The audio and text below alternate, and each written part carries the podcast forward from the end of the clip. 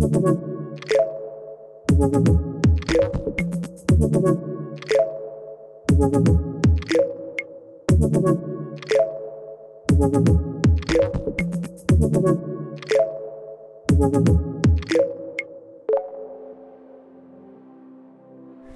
Zwillinge ist ein Modellprojekt der Städte Leipzig, München und Hamburg für den Einsatz und die Erhebung digitaler Daten, zum Beispiel für eine moderne Bürgerbeteiligung. Im Gespräch mit Elisabeth Breitenstein und Mirko Mülpfurt von der Stadt Leipzig bespreche ich das Projekt, dessen Ziele und konkrete Einsatzszenarien für BürgerInnen. Hier ist Retalk, der Podcast von Real Experts, bei dem es um Themen wie Digitalisierung, Menschenführung und außergewöhnliche Geschichten geht. Mein Name ist Sandra Brückner.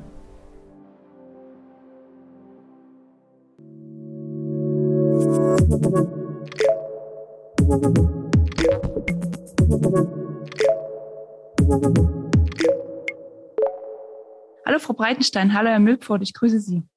Hallo. Hallo. Hallo.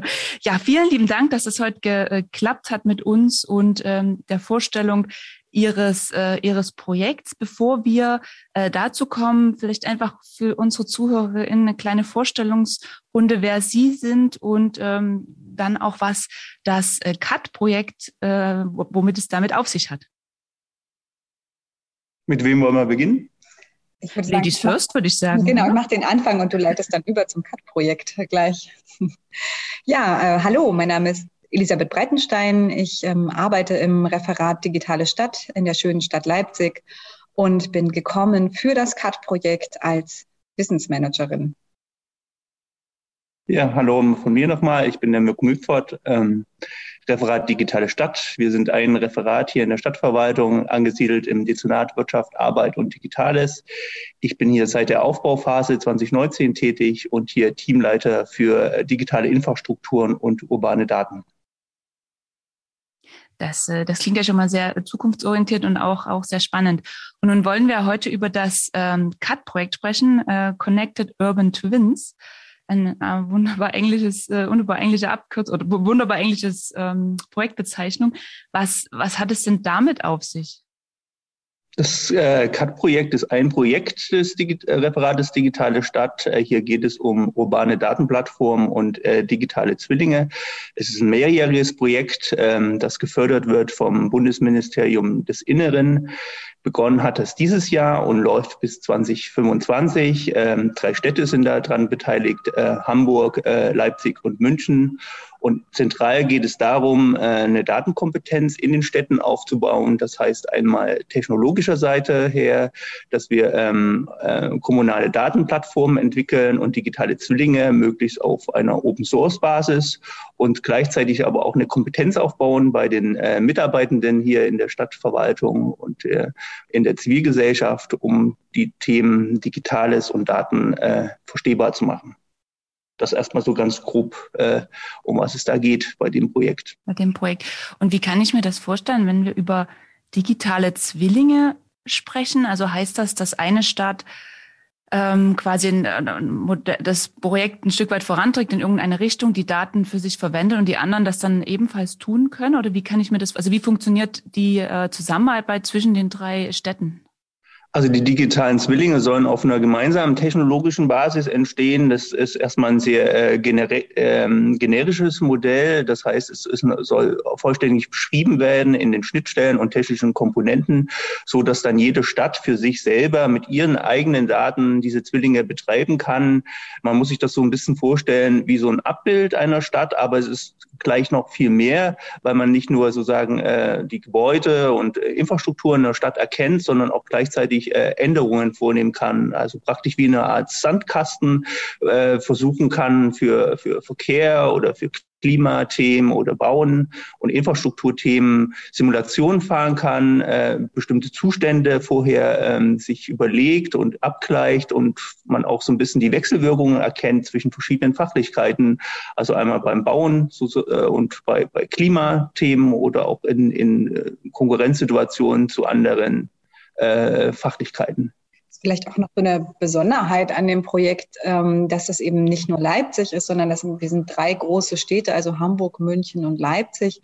Und schon allein die Tatsache, dass das eben dass das ein Projekt von drei großen Städten ist, die das gemeinsam angehen, ähm, kann schon aufgrund dieser Größe, können Standards gesetzt werden in dem Bereich ähm, digitale urbane Zwillinge. Das ist schon ein, noch auch so ein ganz, ganz besonderer äh, Punkt an dem mhm. Projekt. Ja, das glaube ich.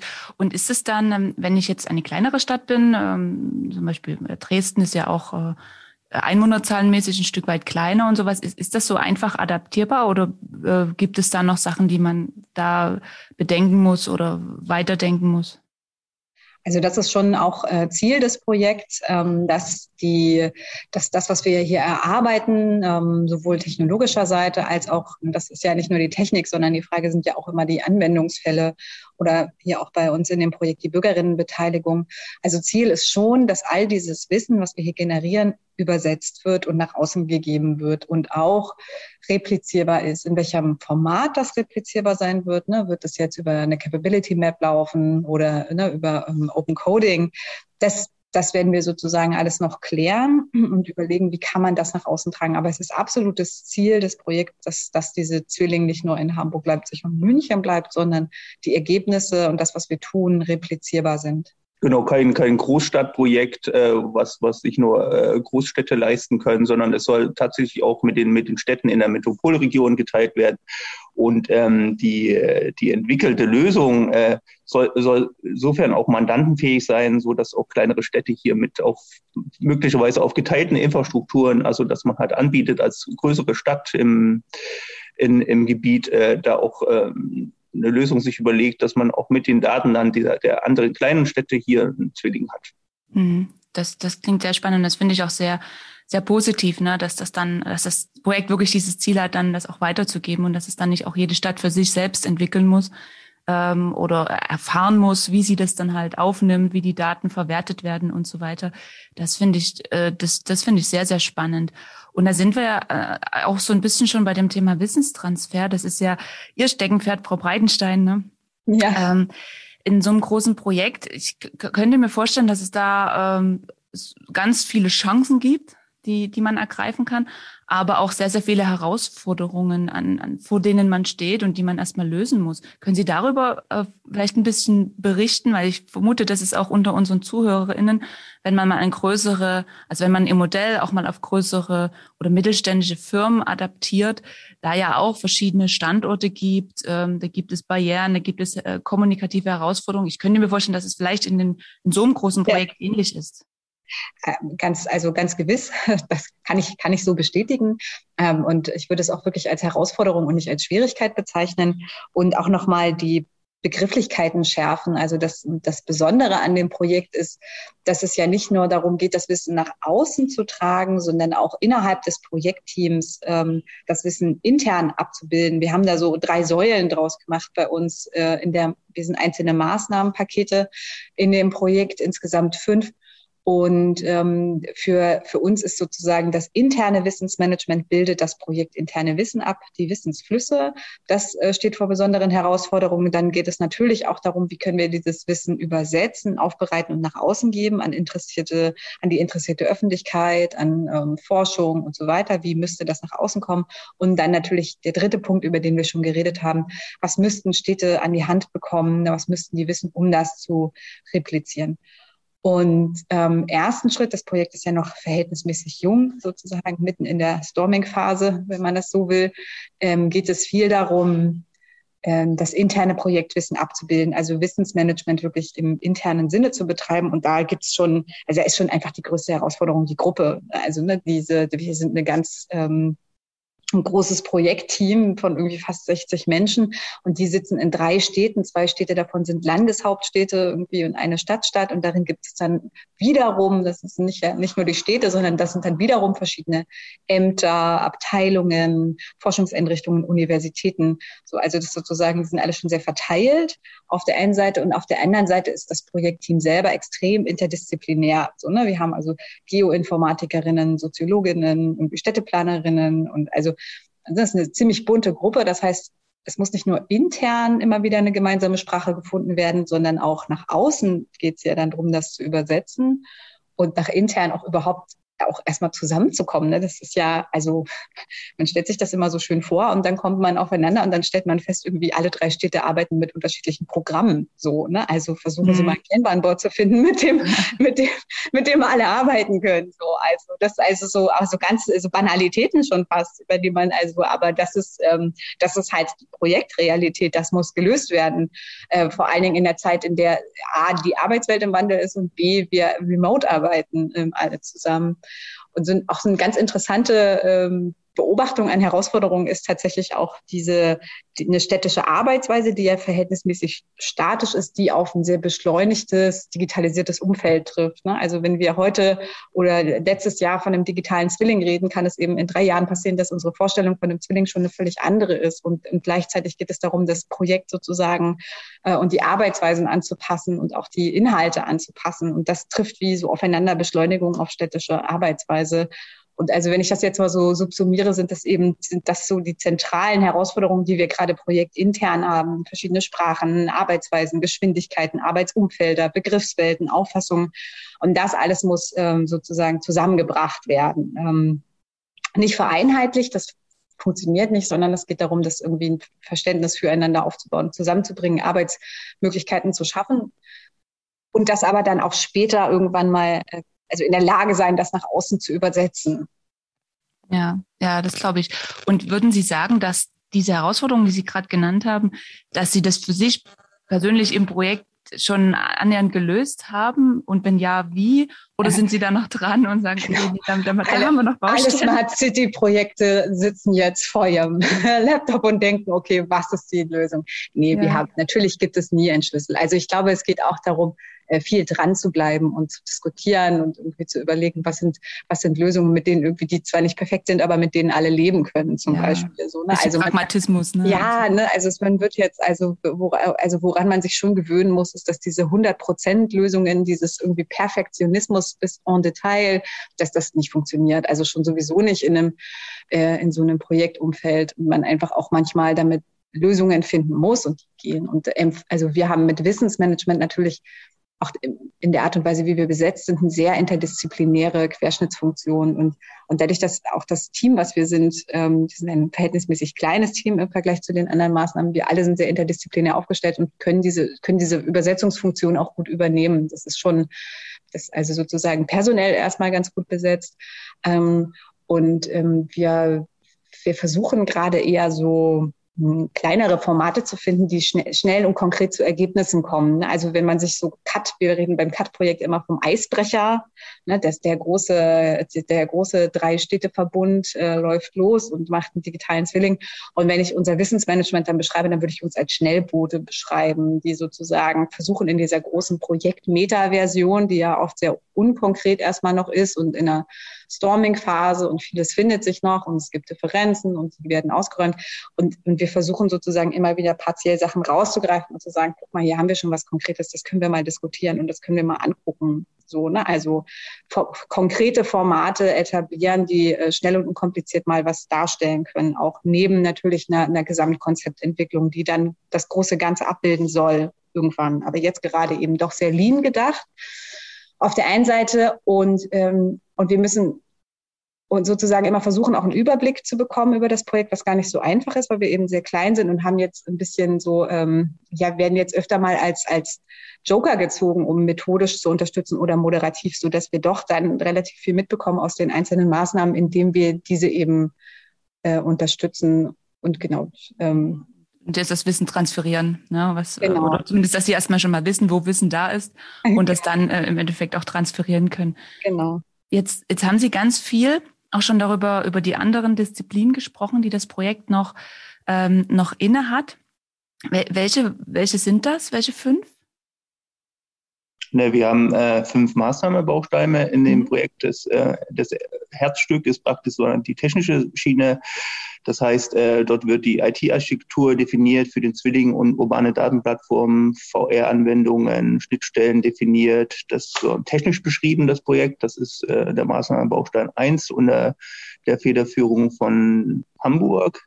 Dann der Maßnahmenbaustein 2 da geht es um Anwendungsfälle für den äh, Zwilling. Das heißt, jede der drei Städte ähm, challenge so ein bisschen das Werkzeug äh, Zwilling, in dem Anwendungsfälle entwickelt werden im, im Bereich Klima, im Bereich äh, Gebäude, Energie, Verkehr und Infrastrukturplanung.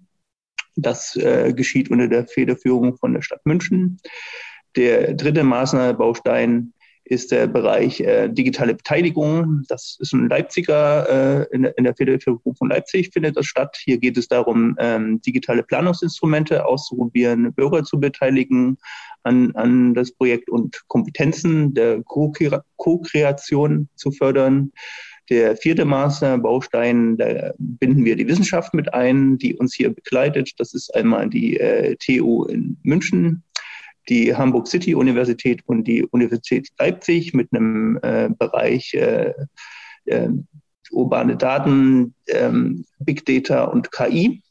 Und der fünfte, Maßnahmenbereich, das ist gerade, wo Elisabeth drüber gesprochen hat, das ist der Bereich Replikation und äh, Wissensmanagement mit anderen Kommunen und auch intern für das Projekt. Sehr, sehr hoch, sehr, sehr, also kann ich mir vorstellen, dass äh, da sehr, sehr viele, was Sie auch erzählt haben, Frau Breitenstein, sehr, sehr viele Personen zusammenkommen und dass alle an einen Tisch, gerade auch unter dem Gesichtspunkt, dass es so viele verschiedene, auch teilweise sehr unterschiedliche Bereiche sind, die Sie mit, mit abdecken. Das, das, das ist schon, äh, schon sehr herausfordernd, das kann ich mir vorstellen. Und ähm, Sie hatten gesprochen, Herr Milford, gerade über die digitale Bürgerbeteiligung, die ja auch ähm, in, Leipzig ähm, behandelt wird in Ihrem Projekt. Können Sie hier ähm, auch ein Stück weit einen konkreteren äh, Anwendungsfall oder ein konkreteres Ergebnis sagen? Was soll am Ende rauskommen? Was, was kann der, der Einzelne oder der Bürger dann erwarten von dieser Bürgerbeteiligung? Na, wir haben es ja hier mit äh, vielen Themen zu tun, insbesondere bei, bei Klimathemen oder bei baulichen Themen, wo wir äh, wiss, äh, das Wissen der Bürger einbeziehen müssen. Ne? Das heißt, wir, wir müssen nicht nur die Bürger informieren und äh, sozusagen auf einer sehr niedrigen Stufe der Beteiligung belassen, sondern wir wollen ja äh, ihre, die, die vorhandene Fachexpertise von Bürgern mit einbeziehen und teilweise ja auch mit an ko-kreativen Prozessen beteiligen.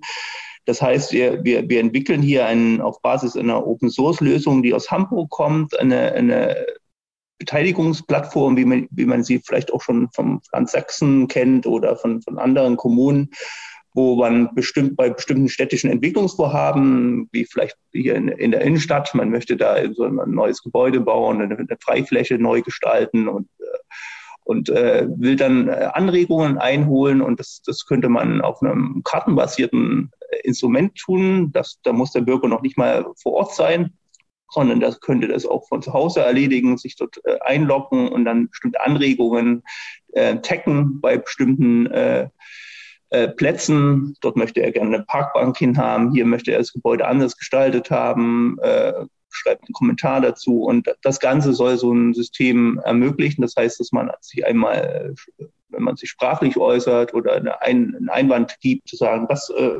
digital auswerten kann, Bürger, als, als Bürgerbeteiligung oder auch so gestalterisch, also dass man bestimmte Varianten ausprobiert, dass der Bürger auch mal äh, was weiß ich, ein Gebäudeteil von links nach rechts äh, verschiebt äh, und sich das nochmal anders angucken kann, wie die Situation dort aussieht. Also das heißt, mit, mit digitalen Instrumenten Stadt besser verstehbar machen, begreifbar machen und auch nachvollziehbarer machen, was hier geschieht. Und Sie sagten ja, dass das, ähm, das gibt ja schon Bürgerbeteiligungssysteme.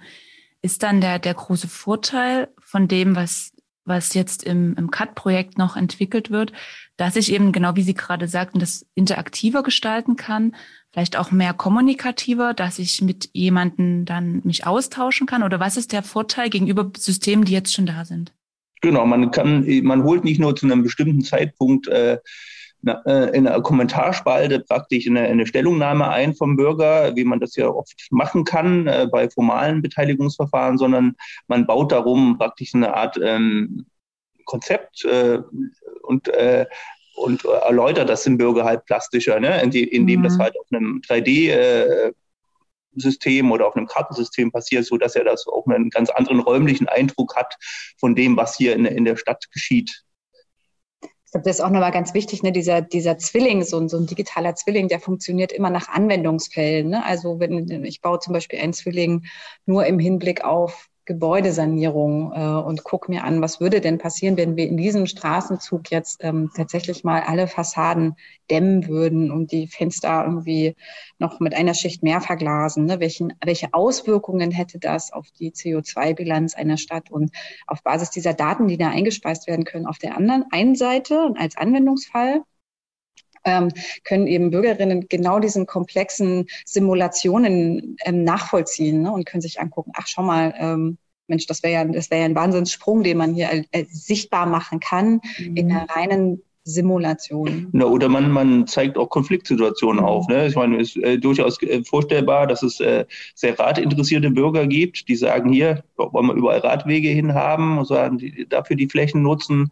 Auf der anderen Seite äh, gibt es sicherlich Bürger, die auch doch dem, eine andere äh, Mobilitätsform äh, präferieren dann sieht man, dass Fläche nicht beliebig teilbar ist, sondern dass Fläche irgendwo äh, endlich ist und äh, man kann das viel deutlicher ähm, erkennen, so, ne? also, dass man also die verschiedenen Meinungen und äh, Meinungsbilder einholt und auch andere Bürger sozusagen und deren Lebenssituation dort abbildet und äh, nachvollziehbarer macht, als wenn man das nur in einer reinen sagen, Eingabe macht, die man schriftlich äh, zu einem bestimmten Planungsprozess gibt. Mhm. Hm, ja, finde ich, finde ich gut. Und äh, lernt das System auch, also soll das System auch lernen? Also es gibt ja vielleicht ähm, auch schon Straßenzüge, wo das so und so passiert ist. Ähm, und weiß das System dann automatisch, okay, wenn das und das jetzt äh, äh, passieren soll, dann hat das die und die Auswirkung oder ist das immer noch eine händische Geschichte, die dann ein Bearbeiter eingeben muss? Nee, das soll natürlich im Idealfall so äh, ähm, geschehen, dass man halt praktisch Konfliktsituationen darstellt, wie wie dass sich bestimmte Situationen ändern vom Verkehrsfluss her, ne, und mhm. dass man erkennt, hier hier hier passiert was an dem Ort, äh, äh, hier ist eine ist, eine, ist ein anderer Fluss da oder bestimmte, bestimmte ähm, andere Entwicklungen im Bereich Klima, Hitzeentwicklungen könnten dort stattfinden. Das soll das System schon eigenständig lernen, Muster erkennen. Deshalb hatten wir ja ähm, erwähnt, dass wir auch die Wissenschaft hier mit beteiligen, insbesondere die Universität Leipzig mit dem KI-Forschungsbereich, äh, mhm. wo man praktisch äh, über solche Mustererkennungen äh, schon äh, sozusagen selbst lernend äh, Algorithmen bildet, äh, um äh, hier äh, bestimmte äh, äh, Situationen zu simulieren, ohne dass man vorher schon äh, das alles äh, eingegeben hätte. Ne? Ja, das, ja, das ja. System soll mit lernen und vor allen Dingen vielleicht, vielleicht auch im Bereich der, der Bürgerstellungnahmen wäre es ja auch sinnvoll, mit großen Texten umzugehen. Das heißt, man muss, müsste versuchen, automatisiert auch mit Texten und Eingaben umzugehen, um bestimmte Ähnlichkeiten zu in, äh, erkennen und ähnliche Aussagen zu filtern, was bisher aufwendig über Excel-Tabellen äh, durch die jeweiligen Sachbearbeiter geschieht, indem man halt Bürgerstellungnahmen abgleicht. Mhm. Mhm. Aber das finde ich, äh, also was ich so, so schön finde, dass das dann, ähm, wenn es einmal soweit ist, ne, dass das System dann automatisch da auch Sachen ähm, vorausplanen kann, Sachen aufzeigen kann und dass dem Bürger aber in der Gänze präsentiert wird. Ne? Wenn ich sage, die, das hat die, also ne, Sie brachten ja vorhin das Beispiel von der Dämmung der Hausfassaden oder den Radwegen, ne? dass ich dann genau sehe, okay, CO2, äh, was hat das für eine Auswirkung aufs Klima, was hat das für eine Auswirkung auf den Verkehr und diese Ganzheitlichkeit, das ist ein, in meinen Augen ein Riesenmehrwert, weil ich den im Moment meistens nicht habe. Meistens wird eine Komponente betrachtet, ne, was jetzt meistens ja dann Verkehr, ne, und äh, okay, und ich muss mir dann als Bürger das äh, so ein Stück weit selber zusammensuchen, wenn ich das Interesse daran habe. Und dort könnte ich mir eben vorstellen, dass ich dann wirklich äh, so dieses ganzheitliche Bild und allumfassend sehe, okay, was hat es denn für Auswirkungen nicht nur auf den einen Bereich, sondern auch auf den anderen Bereich? Genau, in der, in, der, in der technischen Sprache sagt man ja immer dann, dass man die Objekte semantisch anreichert. Das heißt, ähm, das heißt, ein Gebäude ist halt äh, mit verschiedenen Daten hinterlegt, nicht nur, wo es steht, wie groß es ist und so weiter, sondern auch welche, welche Energiewerte dort drin sind, äh, demografische Aussagen zu den Bewohnern und so weiter. Also man reichert immer mehr sein eigenes Stadtmodell an mit anderen Daten und kann dann halt solche Simulationen fahren damit wird auch so ein, so ein Projekt, wie, wie, wie es jetzt eben mit CAT ist, ne, wird, äh, bekommt eine Deutungshoheit auch über Daten zurück. Ne? Also sozusagen die Städte stehen nicht mehr vor diesen ganzen Datensätzen, die ja jetzt auch über Jahre gesammelt wurden, sondern jetzt wird quasi konsequent geguckt, wie können wir mit den Daten umgehen und auch ich hatte vorhin über die Standardisierung gesprochen, ne? also so wie kann man äh, Datenkompatibilität, ne? wie bringt man die zusammen? Wenn drei große Städte Standards setzen, dann ne, würde sich das auswirken. Das heißt, die, die, das, also es entsteht so eine auch eine Interoperabilität zwischen Systemen, zwischen Datensätzen und so weiter. Also so, das ist ja auch ähm, auch das ist ja relevant in so einem Projekt, dass wir, ähm, dass das eben eben kein privater oder Selbstzweck ist, sondern dass es durchaus auch darum geht, für die Städte souverän zu sein. Mhm, da wirklich einen Mehrwert zu schaffen, ne, was dann auch adaptierbar ist. Wie, ähm, ich, ich weiß, bin mir nicht ganz sicher, ob es einer von Ihnen beiden angesprochen hat, aber digitale Kompetenzen spielen da ja auch eine große Rolle. Sowohl, also Sie haben ja im Projekt ganz, ganz viele, man, im unternehmerischen Kontext nennt man sie auch Stakeholder, also ganz viele Personen, die ein Interesse haben, ähm, wenn das Projekt dann einmal fertig ist. Das sind ja zum einen die Städte und zum anderen natürlich auch die Bürger. Wie schaffen Sie es und ist das Teil des Projektes, diesen, ähm, diese digitalen Kompetenzen ähm, aufzubauen, zu schulen und weiterzugeben? Ja, unbedingt. Also das ist ne, immer wieder, wenn wir von Datensouveränität und auch, also auch wenn wir was die Aufgaben von Digitalisierung in Städten reden, dann ist das auch eine konsequente Weiterentwicklung, die wir auch gerade bei uns im Wissensmanagement also natürlich geht es auch um so Themen wie Wissenstransfer. Da bauen wir zum Beispiel gerade eine Akademie auf, eine äh, Wissensakademie. Die funktioniert gerade erstmal oder sie wird nur erstmal projektintern funktionieren. Also das heißt, wir pilotieren sie, ne, ich sagte vorhin Lean als kleines Format, erstmal projektintern, evaluieren regelmäßig und schauen uns an, was sind denn so Formate, die gut funktionieren und die eher nicht so gut funktionieren, was sind Themen, die gut ankamen und wo müssten wir eigentlich nochmal nachrüsten und diese Akademie dann nach außen zu öffnen und sozusagen auch eine größere ähm, Öffentlichkeit damit zu erreichen erreichen. Und auf der anderen Seite äh, ist es zum Beispiel in Leipzig so, dass wir schon parallel mit dieser Idee eines Digitalcampus äh, äh, verfolgen. Also dass schon ein Zentrum oder wirklich ein, auch einen realen Ort äh, geben soll für Bürgerinnen, ähm, auch ähm, Datenkompetenzen zu erwerben, das auch mal so sichtbar zu machen. Ne? Da könnte eben so ein Bürger Bürgerinnenbeteiligungsprozess mit so einem ähm, Tisch zum Beispiel, mit so einem Datentisch äh, stattfinden. So, also so auch ähm, immer wieder die Übersetzung zu finden äh, in die reale Welt zurück, in den tatsächlichen Mehrwert für die Bürgerinnen zurück, damit Digitalisierung eben kein HIFI-Projekt ähm, bleibt, das irgendwie für irgendwie einen kleinen Teil der Bevölkerung nachvollziehbar ist, sondern immer wieder geguckt wird, okay, was macht es, was ist der Mehrwert für euch, was könnt ihr lernen daraus? Und dieser Digitalcampus, von dem Sie gerade sprachen, ist der Teil des Projektes oder ist das nochmal unabhängig von der Stadt Leipzig ein, ein, äh, ein Vorhaben? Der ist zum Teil Teil des Projektes, wird mhm. aber auch unabhängig davon vorangetrieben. Äh, wir, wir, wollen das Projekt hier nutzen, praktisch in diesen fünf Jahren diesen Schub ähm, bezüglich äh, Daten und ähm, äh, Kompetenz in der Technologie und auch in der Anwendung von Daten über Anwendungsfälle in der Stadtentwicklung, äh, um diesen Campus zu etablieren und aufzubauen und praktisch diese verschiedenen Wissensschichten, die wir ja sozusagen anpassen müssen, sozusagen, was, was können wir so mit Bürgern zusammen machen, so eine Art äh, Volkshochschule 2.0 ähm, bezüglich ähm, Daten und Datenkompetenzen, aber auch innerhalb der Verwaltung. Ne? Was muss Verwaltung kennen, wenn es, wenn sie sich mit Daten beschäftigt, mit georeferenzierten Daten, äh, statistischen Daten und so Was bedeutet es eigentlich, äh, Datensilos aufzu, mhm. aufzubrechen, Daten zu teilen und, und natürlich auch unsere Wissenschaftslandschaft hier nutzen, unsere verschiedenen Hochschulen, um praktisch auch auf diesen, e, auf dieser Ebene mit Studierenden äh, gemeinsam was, was zu tun, auch außerhalb ne, so eines, eines starren Curriculums einer, einer, einer Hochschule. Sie sehen schon, der Digitalcampus, der ist in unserem Kopf, ist das der total schöne Ort, an dem das alles ja. so von niederschwellig bis, äh, bis äh, wissenschaftlich Ja, so, genau, so zu, ja. Zukunft denken ne? und, und das halt mit dem Bürger zusammen. Ja. In den ich, verschiedensten Rollen, die ein Bürger haben kann hier in der Stadt. Genau. Genau, verschiedenste Kompetenzen, verschiedenste Rollen auf jeden Fall. Ich finde es klasse. Also, äh, dass das nicht nur so ein theoretisches Konstrukt ist, was da irgendwo im Raum steht, ne? weil wenn man davon spricht, von wir erheben Daten und dann gibt's das und das, dann klingt das ja auch erstmal. Uh. Aber wenn man dann erfährt, okay, es gibt da ein, ob da jetzt physisch oder äh, virtuell ist, ist ja erstmal zweitrangig, kommt ja auch auf die vor, also die Vorkompetenzen an und auf die eigenen Interessen. Aber wenn es da einen Ort gibt, wo ich hingehen kann und dann kann ich mir das anschauen und kann das vielleicht auch mal wirklich anfassen. Ne? Jetzt habe vielleicht ein Display vor mir, was irgendwie holographisch dann auch noch die ganzen Sachen. Ich bin jetzt vielleicht, keine Ahnung, ob es das geben wird, aber so stelle ich mir ihren, ihren tollen Ort vor. dass ich mir das dann holographisch vielleicht ein bisschen anzeigen lassen kann.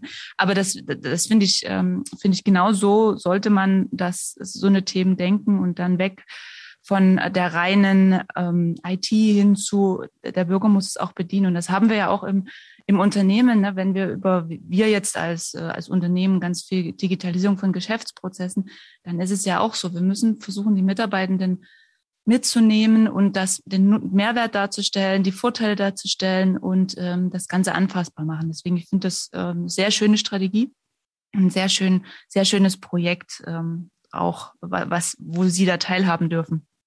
Na genau, also, also insbesondere was sozusagen Sensorik betrifft, äh, so könnte ich mir das ganz gut, gut vorstellen, dass so eine digitale Stadt ist, wird, wird ja mit tausenden von Sensoren bestückt sein. Ne? Und teilweise sehen wir das ja, dass an, an bestimmten äh, Laternenmasten oder wie auch immer bestimmte Systeme angebracht werden. Und ein Bürger wird das erstmal nicht verstehen, was das da ist. Ne? Wird er jetzt hier mhm. überwacht ja. oder wird hier was ja, gemessen? Genau. Äh, und es, es wäre gut, wenn man das äh, erklären kann, was da passiert. Ne? Und dass, dass da was gemessen wird äh, im Bereich Umwelt oder im Bereich Verkehrssteuerung und da auch bestimmte Prozesse zu verstehen und auch ähm, das Ausrollen von solchen Sensoriken da irgendwie zu erleichtern, beziehungsweise auch äh, zu animieren, dass der Bürger auch selber mit seinen Daten dazu beitragen kann, hier an bestimmten Modellen des Verkehrs oder des, des im Klimabereich teilzuhaben und Daten zu teilen. Er selber auch Sensor ist. Ne? Das, und das mhm. muss, muss man ihm ja vermitteln können auch ja. die Ängste zu nehmen. Ne? Diese, ja. Also es ist ja auch es ist ja einfach eine Wahnsinnszeit, in der wir leben. Also so die, die Pandemie jetzt hat das ja nochmal beschleunigt, wenn ich nur an die Arbeitswelt denke. Ne? Also wir erleben jetzt wirklich einen absolut disruptiven Wandel. Alles wird anders. Ne? Wir werden, wir arbeiten völlig anders als noch vor zwei Jahren und Digitalisierung ist eben noch für viele ein mit Fragezeichen besetztes Thema, das irgendwie ja so wahnsinnig viele komplizierte Sachen hat und man und, und man weiß gar nicht, überwachen die einen jetzt und so. Also das hat auch ganz viel mit Kompetenzen zu tun. Ne? Also also äh, die Kompetenz zu haben, das auch einzuschätzen und auch Städte haben da einfach einen Anteil dran. Ne? Also das, wir haben ja auch eine Gemeinwohlfunktion ja, ja, und, ja, um das eben aufzubauen und, und auch sozusagen alle miteinander ins nächste, sozusagen in die nächste Phase zu gehen und Zukunft zu gestalten. So. Genau, genau. Das ist doch mal ein guter Punkt mit den, mit den Ängsten nehmen. Das, ähm, das ist sicherlich definitiv auch äh, ein großer Aspekt. Ne? Dann äh, solche Projekte, die dazu beitragen. Ich meine, man muss ja auch nicht alles gut finden. Ich finde ich finde persönlich auch nicht alles gut, was äh, in der digitalen Welt da draußen so rumschwirrt.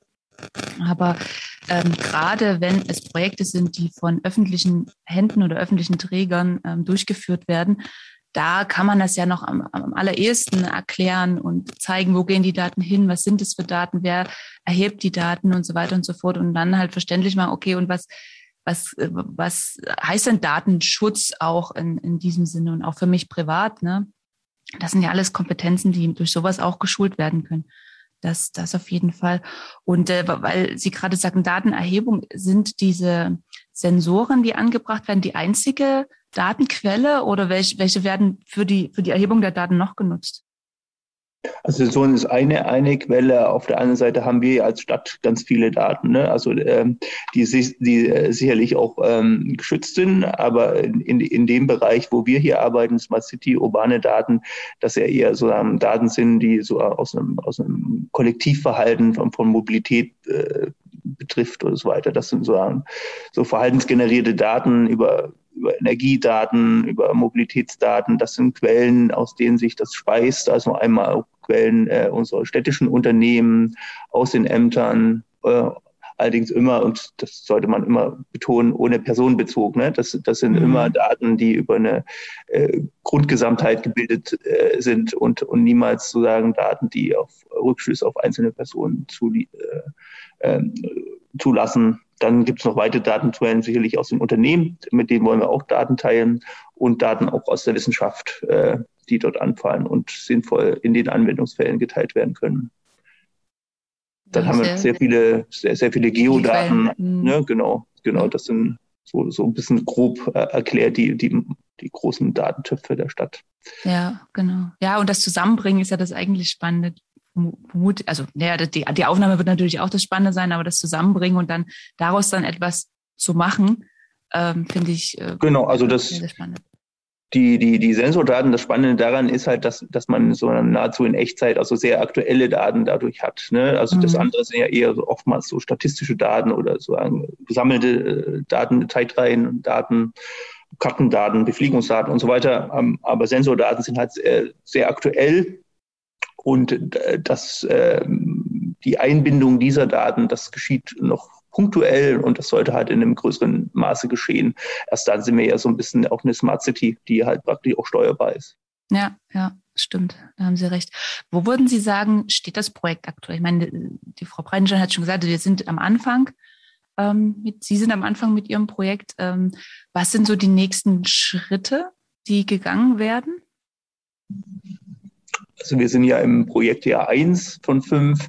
Das heißt, eine der größten Herausforderungen war hier praktisch erstmal das, der Onboarding-Prozess. Also ganz viele neue Mitarbeiter gewinnen. Insgesamt sind wir ja über 50 Mitarbeiter. Das sind nicht alles neue, aber ein Großteil davon, äh, das sind schon neue das heißt auch mal über alle Maßnahmenbereiche auch ein Baseline zu, zu ziehen. Also wo stehen wir gerade in der Ist-Situation? Was sind unsere Zielbilder?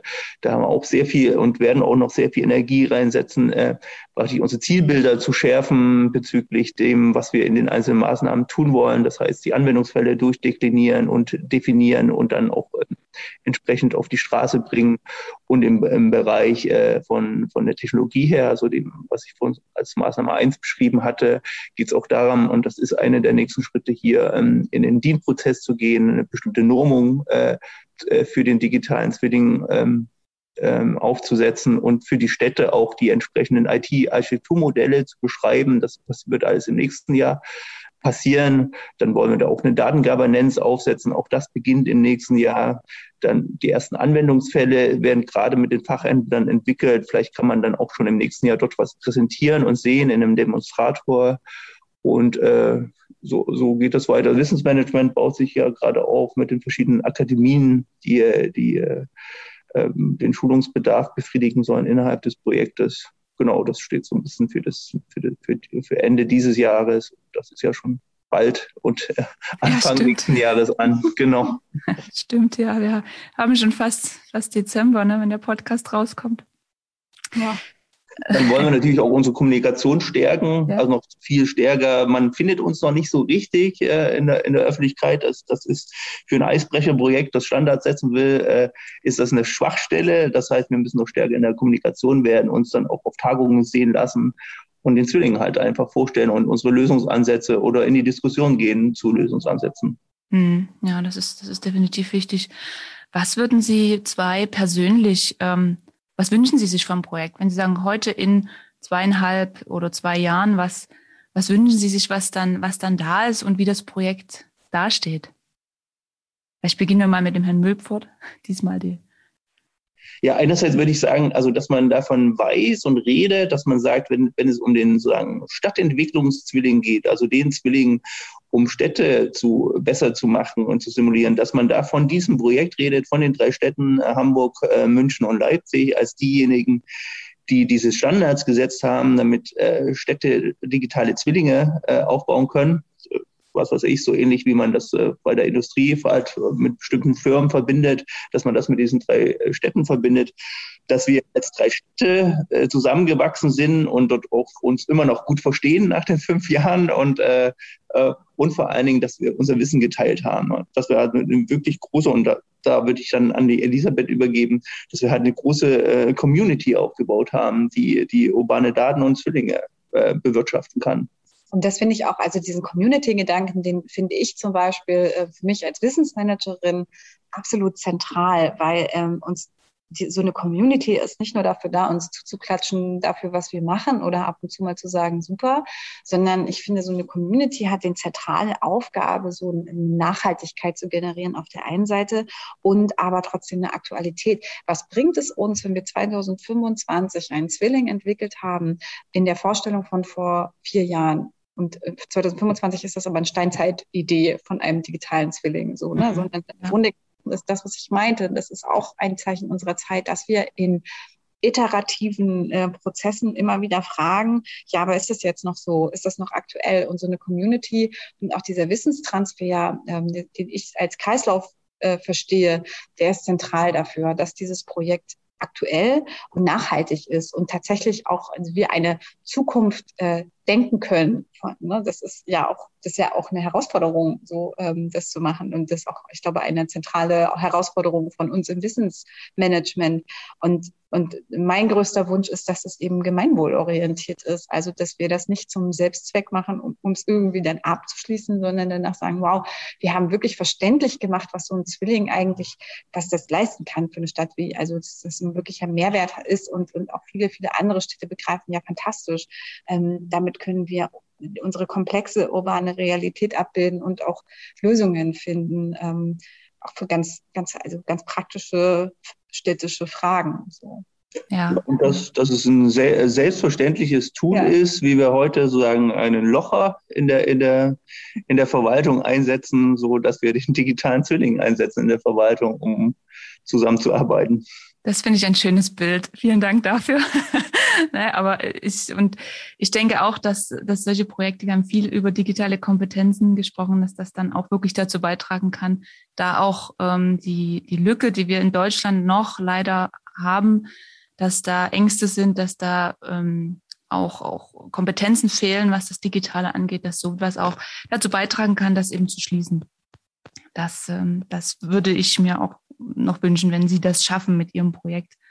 Denn ähm, das hilft auch, muss man ehrlich sagen, auch Firmen wie uns, ne? wenn die ähm, Personen, wenn die Menschen besser verstehen, was dahinter steht, dann können wir auch ganz anders ansetzen in unserer Beratung zum Beispiel. Das ist, das ist, das ist toll, auf jeden Fall. Wir sind, ich gucke auf die Zeit, schon ein bisschen am, am Schluss angekommen. Gibt es von Ihrer Seite noch ähm, Punkte, wo Sie sagen, da könnten wir noch, ähm, das könnte man noch erwähnen, da könnte man noch ähm, darüber sprechen. Haben wir vielleicht auch was vergessen aus, aus Ihrer Sicht? Hm.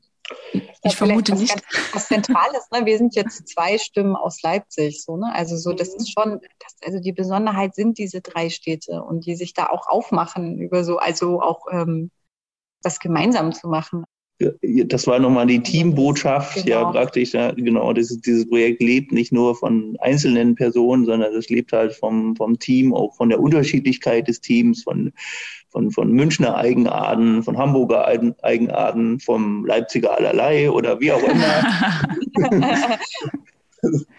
ja, das, das kann ich mir vorstellen. Also wenn, wenn Bedarf besteht und wir dann auch vielleicht ähm, im Sinne des Podcasts dann auch nochmal eine Fortsetzung mit den anderen beiden Städten.